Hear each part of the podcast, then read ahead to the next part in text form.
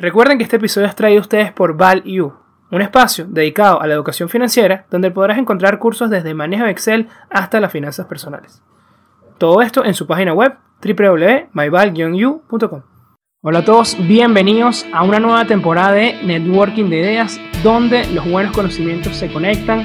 Hoy arrancamos con un gran invitado, de verdad que estamos orgullosos de tener a uno de los grandes talentos artísticos venezolanos como es Donaldo Barro y además multifacético porque él es fotógrafo, comunicador, conferencista, agente FIFA, también trabaja en la Academia de Fútbol Futuros Vinotinto, de verdad que talento puro, así que bienvenido Donaldo. No, vale, gracias a, ti y a tu equipo por, por la oportunidad, por el espacio y bueno, aquí estamos para, para que conversemos un buen, buen rato. Claro que sí, excelente. Y bueno, vamos a arrancar por lo básico. ¿Cómo arranca todo? ¿Dónde inició tu carrera artística?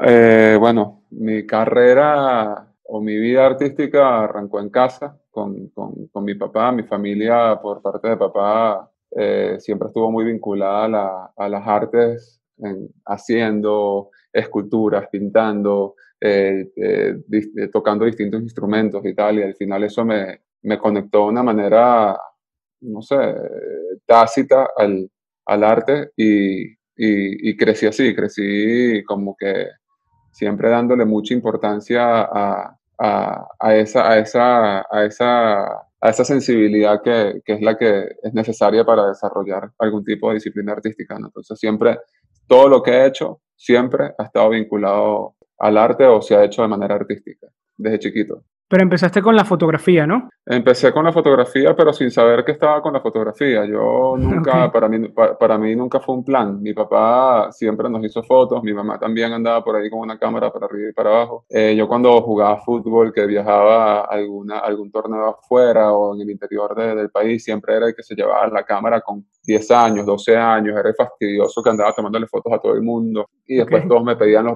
me pedían los negativos para, para, para ellos tener también la, la, copia de la foto y tal, y, me la pasaban ese rollo, pero no era que yo decía quiero ser fotógrafo, eh, nunca, nunca lo tuve, nunca lo tuve como, como norte o como objetivo, y yo creo que hoy día me preguntas qué eres, y te digo antes de, de fotógrafo, eh, respondo como artista porque no me siento fotógrafo, entonces al final eh, para mí la fotografía simplemente ha sido un vehículo de, para, para, para Expresión, claro.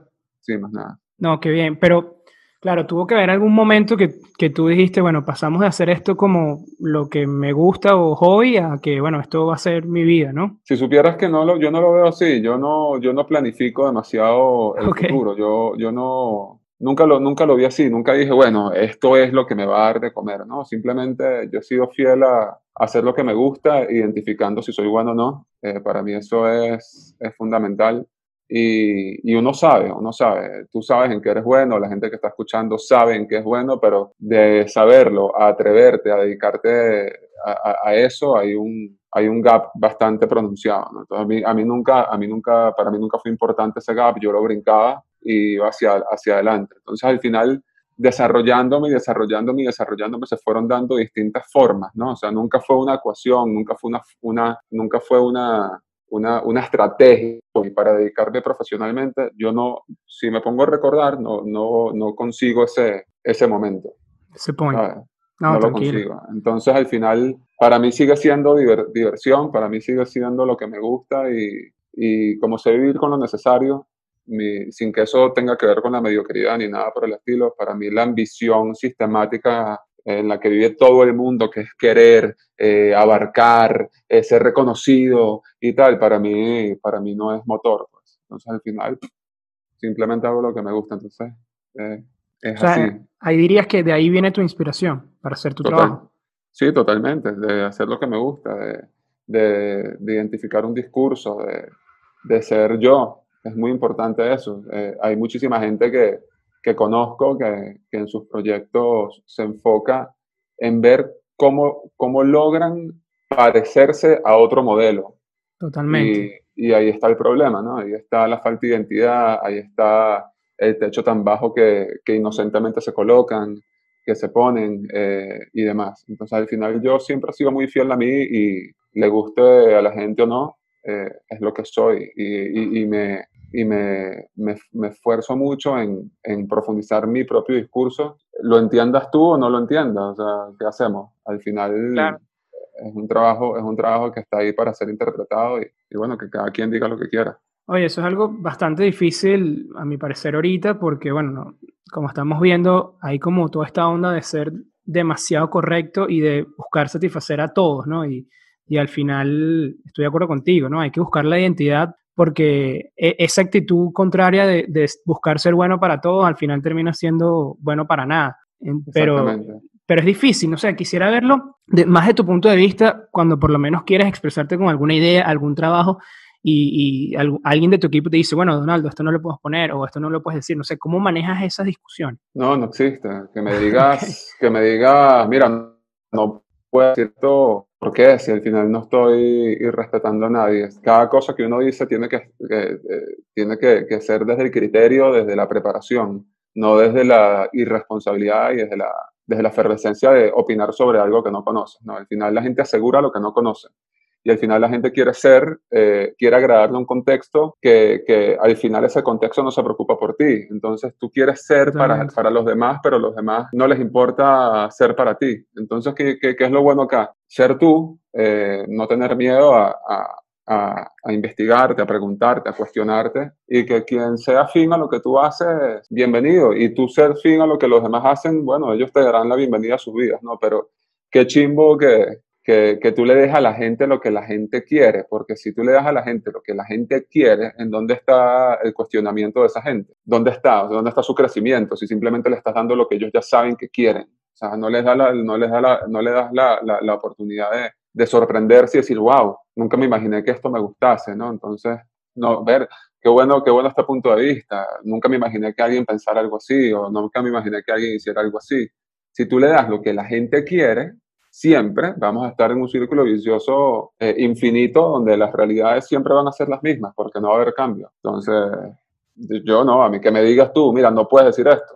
No, no, no, porque sea eh, rebelde o porque sea eh, irrespetuoso, ¿no? Sino que lo que te voy a decir te lo voy a decir desde el respeto y desde, la responsabilidad y no tienes por qué. Claro. yo lo veía también como de repente alguna foto que, que podría mostrar mucho dolor y alguien te diga, no, bueno, esto es muy triste o... No, si la foto comunica y, tiene algún sentido, eh, si tiene sentido, eh, tiene que, y la quiero mostrar, la muestro.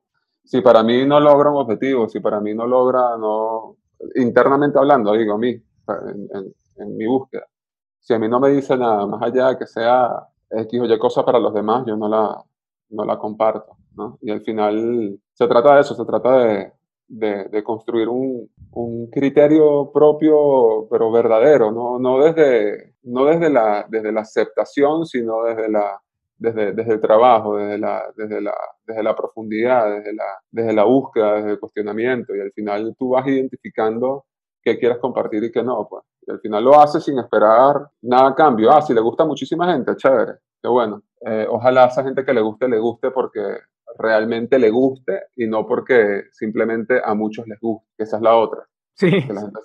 la gente, se monta en las olas y la surfea porque todo el mundo la quiere surfear y ya. La manada. Como... Y Donaldo, otra cosa que me parece importante, porque para mí que no conozco mucho el medio, este es un mundo altamente competitivo y que, bueno, de repente muchas personas pueden tener las mismas herramientas a la mano al principio, ¿no? Que, que muchos artistas. Entonces, ¿Cómo uno puede sacar diferencia o cómo uno puede realmente resaltar eh, en este medio?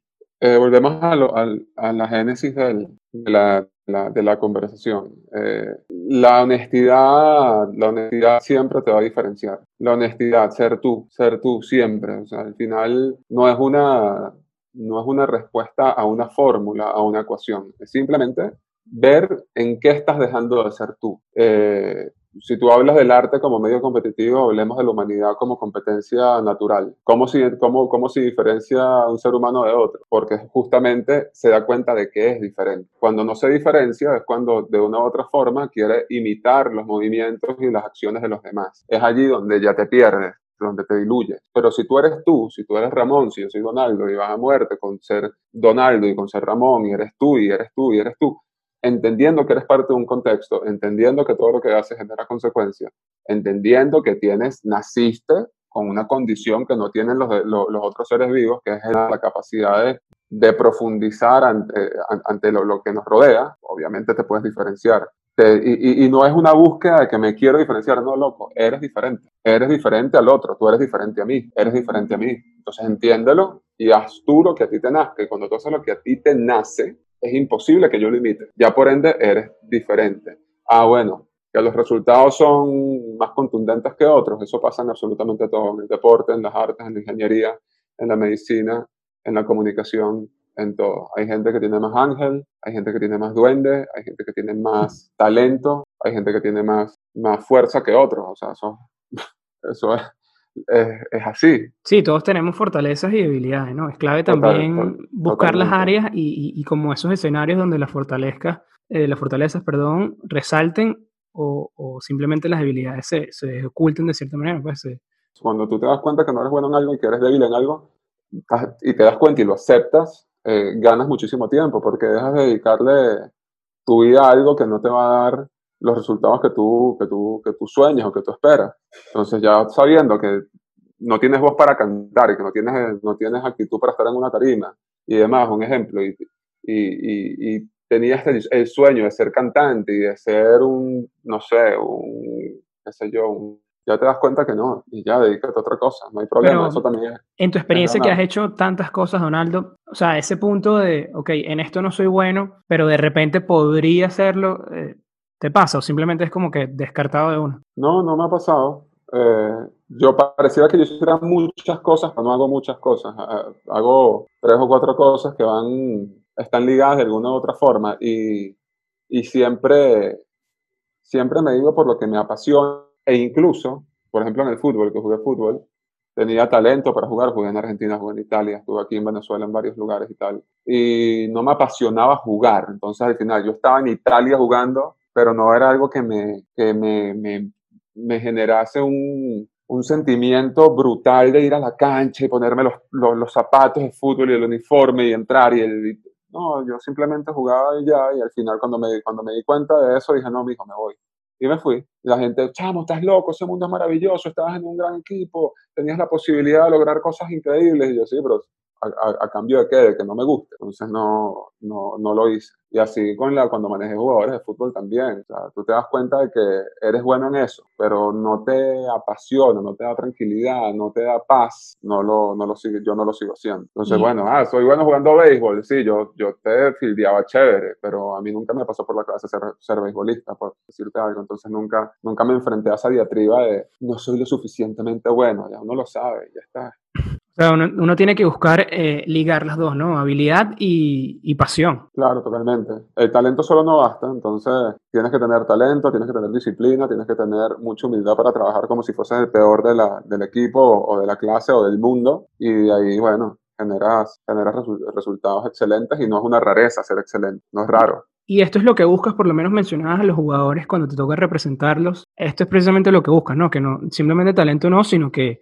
realmente muestren como un compromiso, como que se le vea esa pasión de que esta persona sí quiere dedicarse a ser profesional. Claro, totalmente. Es que sin eso no se puede. Sin eso no, no hay manera. Por mucho talento que tengas, si no tienes eh, eh, la, la, la, la intención de trabajar duro, de entender que cada cosa que haces es fundamental en tu posibilidad de desarrollo, que no, que no limites tu, tu, tu, capacidad de avanzar, de desarrollarte, de profesionalizarte, de, como lo quieras ver. Si tú no tienes eso, no hay manera. No hay manera, no hay manera. Por, aunque seas el tipo más talentoso del mundo, si no trabajas durísimo y si no te cuidas la alimentación y si no duermes correctamente y demás, no hay forma. Puedes llegar, puedes llegar a ser profesional, pero ya, no vas a llegar a ser balón de oro o triple corona o... O de los mejores, ya. No, no, no puedes, no se puede, no se puede. Puedes, puedes, lo, puedes tocar esa cúspide, la puedes tocar brevemente, pero no te puedes mantener, es que no, no, no es posible. Sí, yo lo veo mucho porque Steve Jobs solía decir que cuando uno hace tanto tiempo o, parte de, su día lo dedica a una sola cosa o, o a ciertas acciones, o sea, tanto, eh, de cierta manera es un poco locura. Entonces tiene que estar dispuesto a amarlo, pues porque, porque no es racional. O sea, no es racional pasar todo el día haciendo una sola cosa, porque si no estás motivado, obviamente no lo vas a hacer siempre. Sí, al, final, al final eh, una, una estrategia de, para comunicar efectivamente es ser, es ser dramático en todo lo que expone. Eh, entonces, cuando él lo decía, a lo mejor también siempre, siempre lo quiso, las veces que yo lo escuché hablar, siempre lo hizo desde un punto de vista muy, muy profundo y de desgarrarte y de trabajar y de, ser, y de estar enloquecido. Yo no creo que eso sea así ni de parte de él ni de parte de ninguna de las grandes, de, las grandes personalidades que ha logrado cosas en, en, la historia. Yo creo que es algo de trabajo, de, de unir el trabajo con, con, con, lo que te apasiona y con el talento y, y ser consecuente sin demasiado drama sin demasiado drama. Toda la gente que logra cosas dice que sufrió en el pasado, que estuvo solo, que los rechazaron, que crearon en el hueco de un estacionamiento. que si no, no vende la historia. Entonces, al final es una estrategia para vender la historia.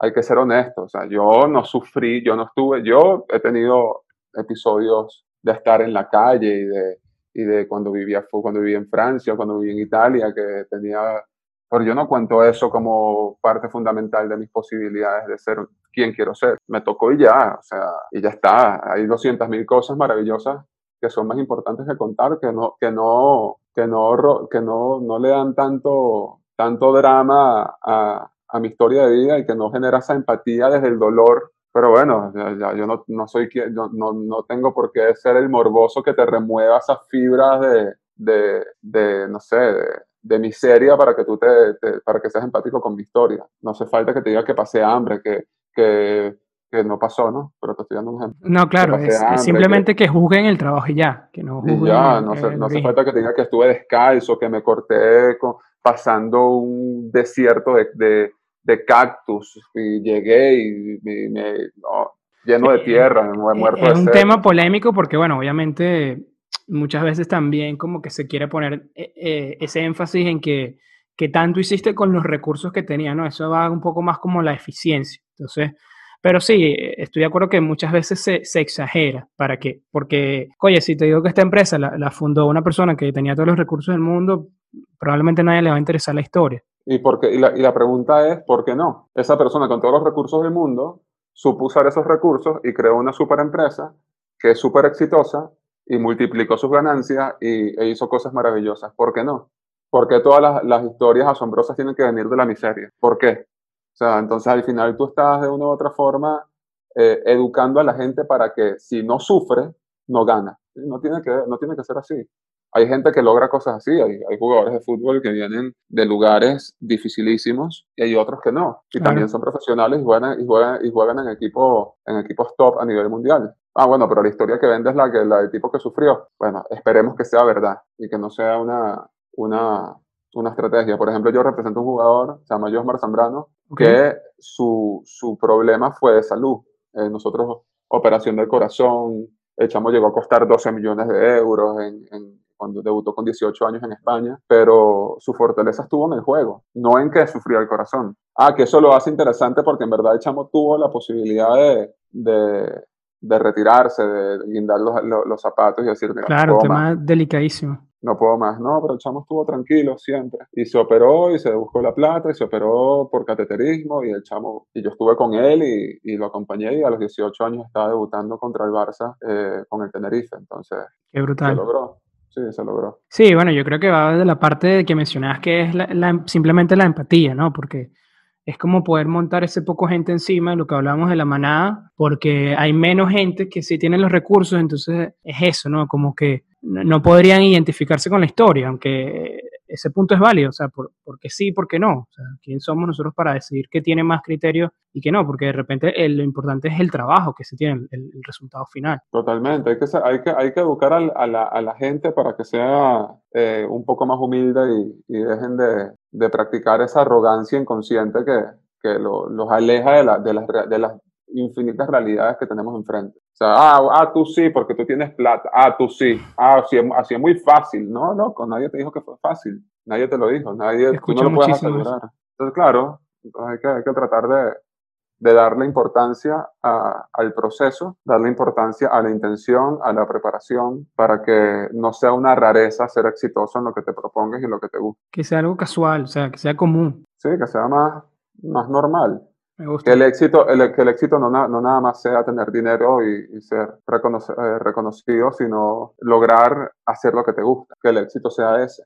Que el éxito sea no lo que el sistema te impone como éxito, como éxito sino que sea más interno, que sea más, más, más propio y que, bueno, que genere las consecuencias que tengas que generar, ya seas reconocido, no seas reconocido, tengas plata o tengas mucho dinero. Al final lo que la gente quiere es tener mucho dinero y yo no sé para qué, pero bueno, lo que quieren. Sí, al final yo, yo, estoy ahí también a favor de que el objetivo es vivir la vida que quiere, porque hay muchas personas que, que de repente pudieran tener mucho dinero, pero trabajan de lunes a lunes todo el día y cuando realmente nunca tuvieron la oportunidad de disfrutar lo que hicieron, ¿no? Pasar muchísimo. Sí, es, todo es, no es eh, propio de un juicio de valor, porque al final hay gente que puede ser feliz trabajando de lunes a lunes, pero es entender que realmente es lo que tú quieres. O sea, hay que ser muy redundante allí. Es lo que tú realmente quieres o lo haces para eh, encajar o para decir o para mostrar algo que la gente quiere ver, simplemente. Entonces, por ejemplo, yo tengo panas que, qué sé yo, lograron X o Y cosas y y, se y ganaron tanto dinero y de repente montan una foto en Ibiza, en un yate, y ponen la vida que me merezco. O sea, yo no, esas cosas yo no, las no, las no las comprendo porque al final, ¿quién eres entonces sin dinero? ¿Sabes? Que si era, si era cuestión de comprar una vida, bueno, es lamentable, ¿no? O de demostrar, ¿no? Creo que eso es lo, la otra cosa, ¿no? Que nos ha hecho las redes. Sí, comprar para los demás. Tal cual, es lo que hablábamos al principio. Y bueno, este es un tema muy polémico, ¿no? Pero otra cosa que también, y, a mí me dio mucha curiosidad porque fue un tema que, discutimos mucho eh, en el equipo, e inclusive hicimos eh, algunas publicidades eh, relativas a esto, fue, y aprovechando volver al tema artístico, fue todo este tema de, la obra que se vendió en el, en el Art Basel de Miami en 2019, ¿sabes? La, la del Cambur. Sí, claro. Que fueron 120 mil dólares entonces, ese aspecto también a mí me llama muchísimo la atención en la, subjetividad de valor que puede tener el arte y, bueno, cómo hacen, o sea, primero, ¿qué opinan eh, ustedes los expertos?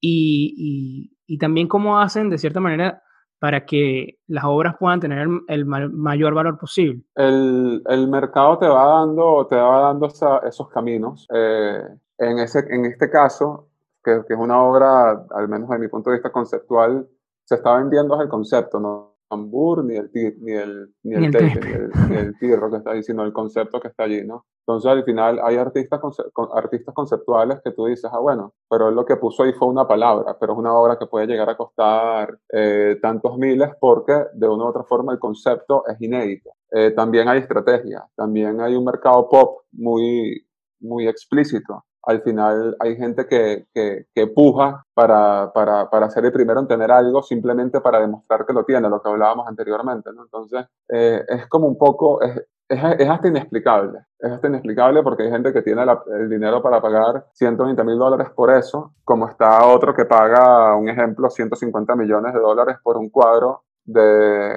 Basquiat o 400 y pico millones de dólares por un, por un Da Vinci eh, que, subastaron hace un par de años también. Sí, El Salvador. claro, entonces tú dices, wow, o sea, y, hay, y hay obras de Modigliani de, no sé, de 170, de 80, 40 millones de dólares, y tú dices, wow, o sea, ¿cómo? ¿No? Y al final eso, eso va, de una u otra forma, eso se va, se va metiendo en la vida de los coleccionistas, en la gente que disfruta compitiendo para ver quién paga más por una obra y tener en su poder la posibilidad de decir yo te gané, la tengo yo, lo pagué yo, tú no pudiste, es mía. Entonces, por ahí va. Y, y sí, eh, al final hay libre mercado, ¿no? Y al final el arte, el arte se va, juega un papel importante en, en, la conceptualización del libre mercado. Porque ¿quién te dice, cómo tú me dices a mí que mi obra vale más o menos de lo que yo digo? No puedes, ¿sabes? Y al final uno evaluando lo que uno ha logrado, uno puede decir, bueno, la obra vale tanto. Esa obra, los materiales que uso, el concepto que tengo, de dónde lo saqué, lo que he trabajado, lo que he hecho y tal, sí, yo puedo pedir tanto por esa obra sin ningún tipo de problema.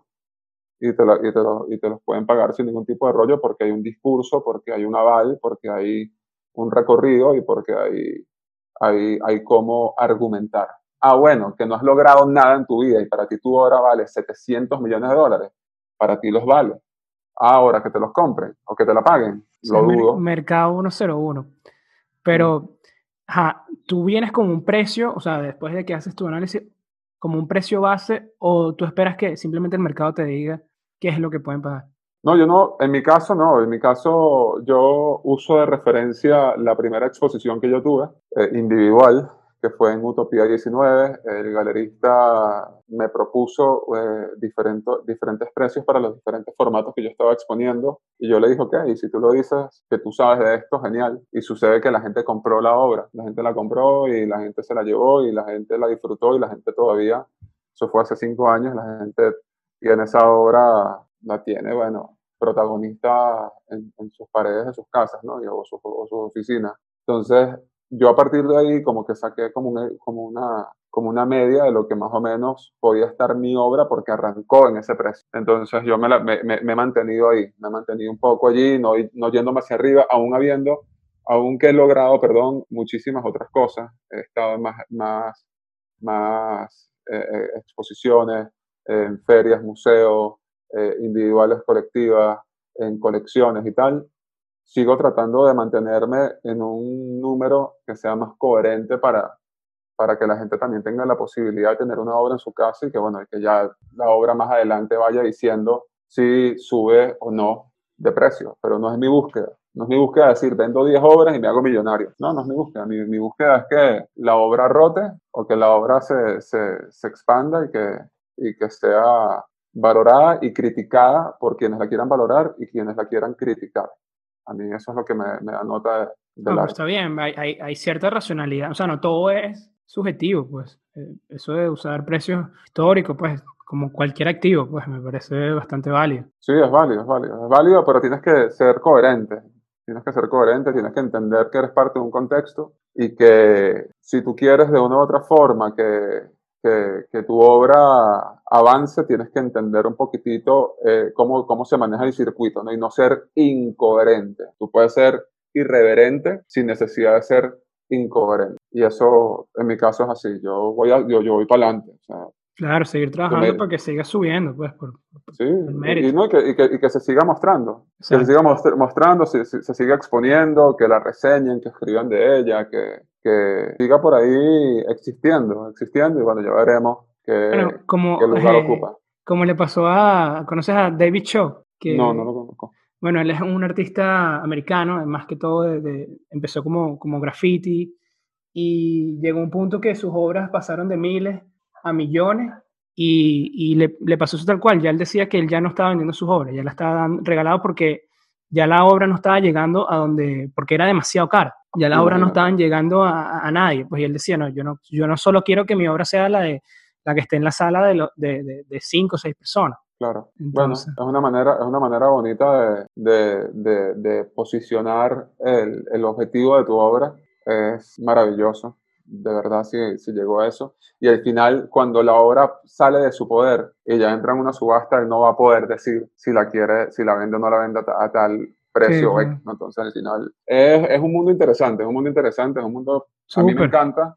Y hay, es súper competitivo, hay demasiadas injusticias también, pero, pero bueno, ahí estamos preparándonos y eh, metiéndole pecho. Pues. E, ese tema subjetivo sin duda pesa y, bueno, obviamente es mi ignorancia y con quien discutíamos, ¿no? Que no somos expertos, obviamente vimos el cambur pegado con tape y dijimos, bueno, ¿cómo, cómo se puede pagar eh, tanto por eso, ¿no? Y hay otras obras de repente que, que requieren mucho más tiempo y más esfuerzo y, no valen ni la mitad. Es por un tema de concepto. hay obras de, de, de, grafiteros, por ejemplo, o de, sí, de grafiteros que en un cuadro te ponen una frase y esa obra puede llegar a costar 80 mil dólares. Y tú cuando la ves dices, sí, pero yo lo he pensado, ah, pero tú no lo, tú no lo pusiste en un cuadro, lo puso él. Claro. La idea ah, no vale nada. Para, para mí es un tirro en la, en la pared, sí, pero no lo pusiste tú, lo puso él. A ti nunca te pasó por la cabeza poner un tirro, un cambur con un tirro.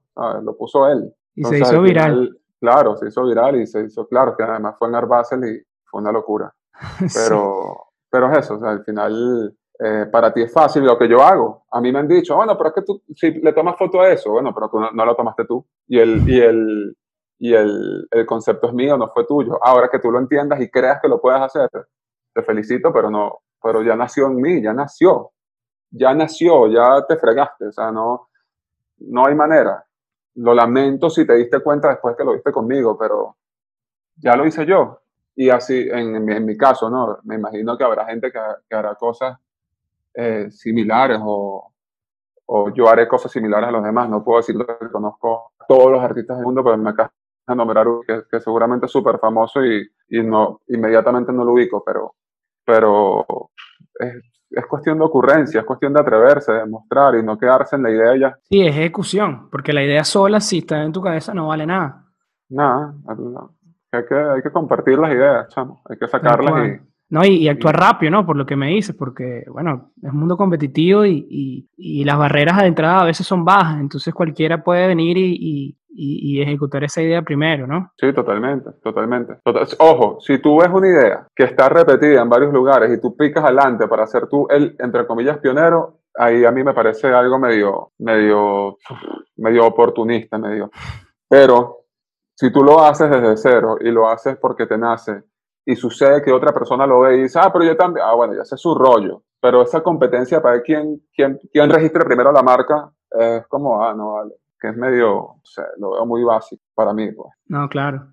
No, bueno, Donaldo, pero hablabas también de, bueno, que la importancia de que el arte siga creciendo, eh, sin duda lo ha hecho, pues tu arte, inclusive tu última exposición, llegaste, llegó a exponerse hasta, hasta en Japón. De verdad que cuando yo escuché esto me pareció súper impresionante, eh, pareció brutal y obviamente eh, quería saber, o sea, ¿qué, ¿qué, te dijeron allá? ¿Qué fue lo que les, les, apasionó de tu trabajo? Porque, bueno, una cultura totalmente distinta y, y que sí. se hayan interesado es muy valioso. Más que exponerse fue eso, fue interés, ¿no? Tuve reunión, yo viajé a Japón el año pasado y tuve la posibilidad de reunirme con, con un par de personas muy ligadas al arte y, y, obviamente en Japón se maneja, o bueno, obviamente no, a lo mejor hay gente que no lo sabe, en okay. Japón hay, hay, hay, un culto importante hacia, la, hacia, la, hacia las sombras y, y, mi obra tiene mucho que ver con luz y sombra directamente. Se, se conforma en la mayoría de ellas, no todas, pero en la mayoría de ellas son las sombras las que, las que rigen eh, la, la, figura, ¿no? El, la abstracción geométrica que se puede generar o no, o el movimiento que se puede generar o no, eh, junto con el juego que hace obviamente con la luz. Entonces al final ellos cuando lo vieron dijeron, esto es muy Japón, esto es muy simple, esto es muy directo, esto es muy Japón, ellos son muy, muy simples, ellos pareciera que no, Sencillo. pero son personas que sí, son muy sencillos, o sea, ellos ellos cumplen las reglas sin demasiado esfuerzo, ellos simplemente las cumplen. Ellos eh, saben esperar el autobús, saben esperar el tren, saben eh, esperar su momento, saben hacer la cola en la tienda, en el supermercado. Ellos cumplen la regla. Eh, todo es simple. Entonces tú ves como esa simpleza genera una nación súper exótica para los demás y lo ve como algo, wow, como algo impresionante y es porque es muy simple. Entonces ellos cuando ven mi trabajo también es muy simple. Sí, bueno, ven, hasta, hasta, la bandera es simple, pues un blanco con un punto rojo.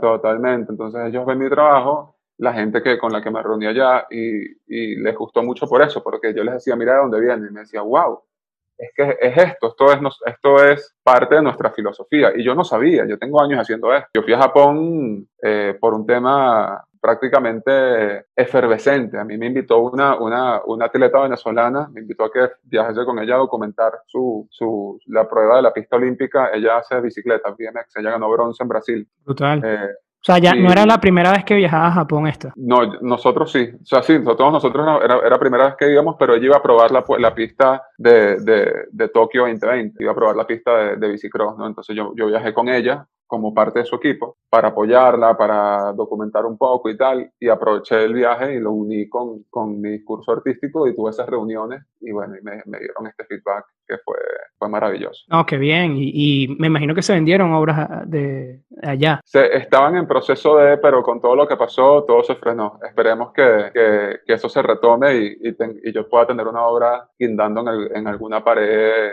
nipona en el futuro. No lo veo difícil, no lo veo imposible, no lo veo, no lo veo como una utopía, lo veo como algo súper viable sí. y sí, totalmente. Y esperemos que eso se concrete más adelante. Vamos a ver. No, qué bien, estoy seguro que sí. Y, y bueno, ese mercado también que es la cantidad de personas que hay que, eh, uff, imagínate todas las puertas que, sería, que va a abrir. Sería maravilloso, sí, sería, sería muy bonito eh, llegar a exponer como tal en Japón y, y que alguien de allá se interese verdaderamente por una obra y, la, y se, pueda, se pueda guindar en alguna de esas paredes. claro que sí. No, y buen momento, por, bueno, por, obviamente que se unen todas las cosas, ¿no? Están las Olimpiadas también, vas a tener todo el mundo ahí. sí, sería, sería muy bonito. Vamos a ver. Qué bien. Y Donaldo, otra cosa que me parece súper importante es, bueno, para los que no saben, eh, todo, todo el trabajo que, que, tuviste de la mano con, con Carlos Cruz Díez y cómo, cómo primero, cómo llegaste a él, cómo iniciaron esos contactos y, y, bueno, después cómo fue esa dinámica trabajando directamente con él. Eh, yo estaba, e, e, ellos conocieron mi, mi obra en 2015, si no me equivoco, eh, y yo estaba a finales de, de, sí, más o menos, octubre, noviembre de 2015. Yo estaba en Barquisimeto por dar una conferencia y me llamó el nieto de, del maestro, Gabo, Gabo Cruz. Me llamó desde Panamá. El maestro vivía en ese momento en Panamá, pues ellos tienen un taller maravilloso que se llama Arti Cruz y una galería que se llama Marion Gallery. Y me llamaron desde allá y me dijeron, yo estaba almorzando y me sonó el teléfono y era Gabo. ¿Cómo estás, hermano? de la nada, o sea, ¿tú nunca habías tenido contacto con él o sí? Eh, yo sabía que ellos conocían mi trabajo, pero, pero no, no me esperaba esa llamada. De repente suena ese teléfono y yo atiendo y es, y es Gabo. Okay. Y me dice, ¿cómo estás? Te estoy llamando desde acá de Arte Cruz. Eh, eh, aquí te pasó a alguien, pum, y me pasó a, a Carlos. ¿De una? De una. Wow. Y me, y me dijo cosas maravillosas de mi trabajo, que me invitó para Arte Cruz, me dijo que era bienvenido cuando quisiera. Eh, que ellos me querían llevar para allá y bueno, efectivamente al año siguiente eh, nos, nos comunicamos de nuevo y me invitaron a Panamá y estuve ahí una semana trabajando en el taller, eh, compartiendo con, con, el abuelo, con, con, el maestro, en su casa, con Jorge, su hijo, que también, el papá de Gabo, que también, también nos dejó antes que el maestro. Pero tuve la posibilidad de estar con él, de aprender mucho de él, de aprender mucho de Gabo, aprender mucho de, de, de María Elena, de Marión, de todos ellos, de Eduardo, todos los que están allá, ojalá escuchen esta, esta entrevista porque para mí fueron fundamentales. Y, con Carlos, más que trabajar con él, fue compartir con él. O sea, él, él, vio mi obra, él la, la, la criticó, la, la, la aceptó, le, la avaló, me dijo, mira, chamo, tienes, tienes tu propio discurso. Y al final eso es lo que, lo que me, me abrió las puertas con ellos sin yo buscar que esa puerta se abriera, simplemente se abrió y se abrió de una manera muy bonita, sí, muy, muy bonito. Eh, incluso pude producir un individual en Articruz eh, el año pasado, justo después que murió el maestro, pude producir esta exposición individual y se, y se expuso en la galería de ellos. Eh, y para mí ellos son parte de mi familia artística y personal. O sea, yo les agradezco mucho, los quiero mucho y, y ya pasó, ya trascendió el arte, ya es algo muy humano, muy familiar y donde obviamente los criterios se respetan y que si no hay buen discurso no hay trabajo. claro, obviamente, obviamente cualquier crítica, eh, o sea, uno jamás se la podría tomar personal viniendo de él, ¿no? Simplemente es para mejorar. Total, totalmente. Y después, bueno, tuve la posibilidad también, después de esa primera vez que fui al taller, después estuve, en, eh, él se mudó a, a, a, Francia, a París, volvió a París y yo viajé a París y le llevé una obra, una obra que estuvo en su escritorio de 2017 hasta que, hasta que ya nos dejó. Eh, después fui en 2018 de nuevo, eh, tuve la posibilidad de trabajar una obra mía en su taller de París hicimos unas pruebas de artistas increíbles. Y bueno, así fue como, como se fue como solidificando esa relación artística eh, acompañada de la personal que, que los valores nos unen y, el, y, el, discurso propio de cada uno y de los artistas que allí hacen vida, sobre todo en Articruz en Panamá, es lo que nos, lo que nos consolida, ¿no? Como, como grupo y como etcétera. ¿Y qué lección, digamos, tres o, o, dos así que te vengan a la mente que, o sea, que aprendiste con él y bueno, compartiendo con él y que llevas de ahora en adelante siempre presente? Muchas. Él decía, no, son muchas, o sea, él, es que él, él como su familia, yo creo que todos mantienen un concepto muy, o defienden un concepto muy similar, ¿no? Entonces, el aprendizaje es el, el trabajo, Ramón, o sea, el trabajar, trabajar, trabajar. Ese es el, el, mensaje principal. Tú veías a Carlos con más de 90 años sentado en, su computadora eh, personalizando un proyecto o, o, lanzando ideas, o lo veías hablando por Skype con sus amigos artistas en diferentes partes del mundo, eh, haciendo lluvia de ideas y trabajando y trabajando. Y estamos hablando que es Carlos Cruz Díaz. O sea, Carlos Cruz Díaz en teoría no, no tenía que estar con 93 años en una computadora trabajando. Y él lo veía ahí sentado todos los días. No era que iba una vez a la semana al taller a dar una vueltica. ¿Qué figura? no, no, no. Iba todos los días, se sentaba en su computadora, se sentaba en su, eh, con sus materiales y su broma y, y, corregía las obras y estaba allí. El trabajo, el trabajo es el... y, y todos ellos son iguales. Todos ellos son trabajadores a más no dar. En, en, Francia tengo relación muy, muy personal, muy directa con, con una de sus nietas, con Fabi Cruz. Tú no sabes lo que trabaja esa chama. O sea, esa chama es una súper artista. En el taller da la vida, en su propio discurso da la vida, no para, no para, no para, no para. Y bueno, yo también soy así. Entonces al final yo creo que eso no... Y mi papá también era así. Y, y nosotros creo que, que coincidimos mucho en, en, ese valor, ¿no? El trabajo. Ahí lo, reafirmaste, ¿no? Ese, ese modus. Sí, totalmente, totalmente. Eso es, para mí no hay momento para relajarse, ¿sabes? No darlo por sentado, no, no, para mí no existe. Siempre hay que trabajar por muchas cosas bonitas y, y que logres y por muchos éxitos que tengas, eh, siempre hay que seguir trabajando y trabajando y trabajando y metiéndole el pecho y, y no relajarte. Oh, claro que sí, imagínate cómo nos quedamos todos ahora escuchando que Cruz Díaz trabajaba todo el día a los 93 años. Que, que no esté trabajando ahorita, te, te, prometo que abrió la computadora o empezó a hacer algo. Tiene que hacerlo, tiene que hacerlo. Sea, lo, sea cual sea el resultado que les dé, tienen que moverse, hay que moverse, siempre hay que moverse. ¿Cuál? Y el tiempo es corto. Es cortito, sí señor. Y Donaldo, ya para ir finalizando, eh, quería saber también tu opinión eh, o recomendación que le darías a una persona que, que hay muchos en Venezuela, muchos jóvenes que quieren iniciarse eh, quieren iniciar una carrera artística y además de lo básico, bueno, que podría ser comprar los materiales o, o, algo sencillo, ¿qué consejo le darías tú? ¿Qué es lo primero que debería hacer esa persona? Primero, que identifique su discurso. Eh, eso es fundamental y que su discurso no sea la búsqueda de la aceptación y del sueño de ser millonario a través del arte. Simplemente que identifique su discurso y lo Que se olvide de eso. Eso es una consecuente.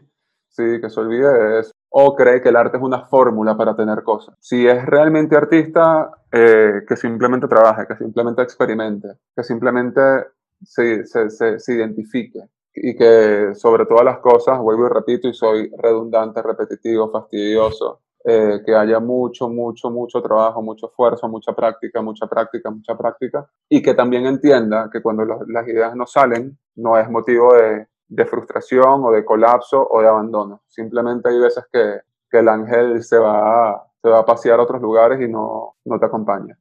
Entonces hay que darle, darle su espacio también a que, a que la falta de creatividad esté, esté cerca de nosotros porque a veces es necesario. Entonces, no, que no colapse. Y alguna vez, o sea, esto es importante porque, bueno, nos pasa a muchos, sentiste que esos momentos de duda, como que, bueno, esto de repente no es lo mío o, capaz no puedo, no tengo lo suficiente. ¿Te pasó no, por la cabeza? Lo, lo, que me pasó es que no me salía. ok. Pero no me sale, pero nunca pensé que no era lo mío o que no, o que no iba a poder. No hubo espacio para dudas. No, vale, no, nada que ver. Yo soy muy palante, o sea, yo no, no, no caigo en demasiado drama con eso. Yo voy y lo hago. Y si no me sale, bueno, lo haré después. Pero me ha pasado, me ha pasado. En el fútbol me pasó en algún momento. Que yo que era, cuando jugaba, eh, era muy, muy técnico con la pelota. Era súper técnico. Hubo días en los que no, no, no daba pie con bola, que la pelota me rebotaba. Y es frustrante, o sea, es horrible, pero, pero no es como para abandonar. Y no es como para decir no puedo. Yo dejé el fútbol porque me fastidié no porque no podía. Igual con el arte, ah, no me salió esta obra, bueno, veré si me sale más adelante o simplemente hago otra y ya. Así de sencillo. Pero yo sé que lo puedo hacer porque es lo que hago y, y hay Hacerlo pruebas de simple, ¿no? Esa, esa, parece ser una clave. Sí, eh, simplifícate un poco. En lo que te ha dado mucho éxito, ¿no? La simpleza. Que se, se, pasa por, por, encima muchas veces, ¿no? Vemos como el mundo quiere hacer todo complejo, o sea, como que si, si no lo entiendes es que tiene más, más valor. Claro, que si es más difícil, si sufres, si lloras, si es más in, eh, incomprensible. ¿Qué pasa?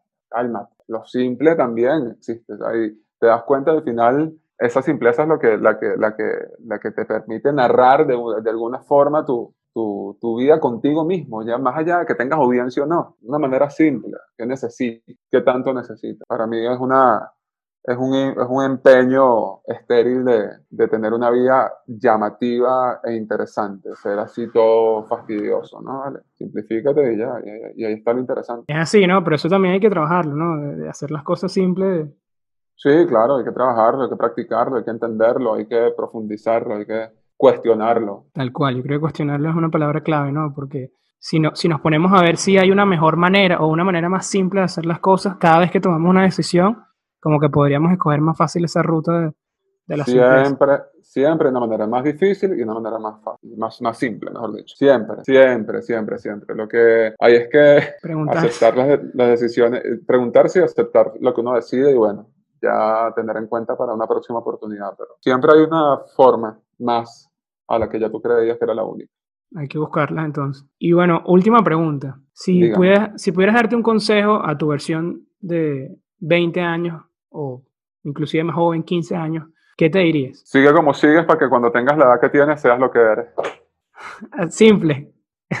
claro. Buenísimo. Bueno, ahí, ahí, quedó claro el, el, tema de la simpleza. Sí, es eso. O sea, yo, si tú me pones a mí enfrente cuando yo tenía 15 años, sigue así, le diría. Sigue así, para que cuando tengas mi edad seas esto, pues. Yo no, yo no cambiaría nada, no cambiaría ni, ni la muerte de mi papá.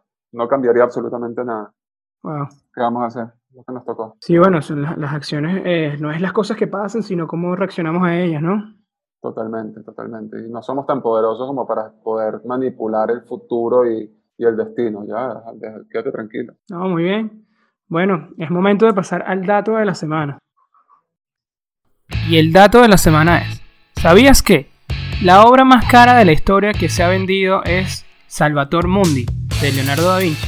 la cual fue adquirida en una subasta en 2017 por 450 millones de dólares.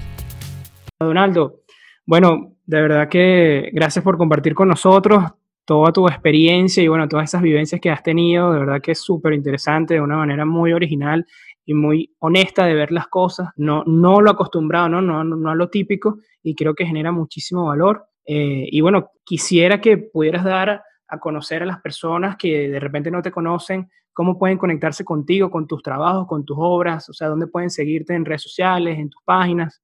Antes que nada, antes de darte esa información, agradecerte a ti y a tu equipo por, por la oportunidad, valiosísima como, como cada una de las oportunidades que se nos presentan y bueno, que sigas y sigan haciendo esto que me pareció maravilloso y bueno, para quienes me quieran contactar o saber más de mi trabajo, en Instagram y en Twitter me consigues como arroba Donaldo Barros. En Instagram tengo otra cuenta que está dedicada a mi discurso artístico como tal, que es arroba doba con B alta guion bajo art.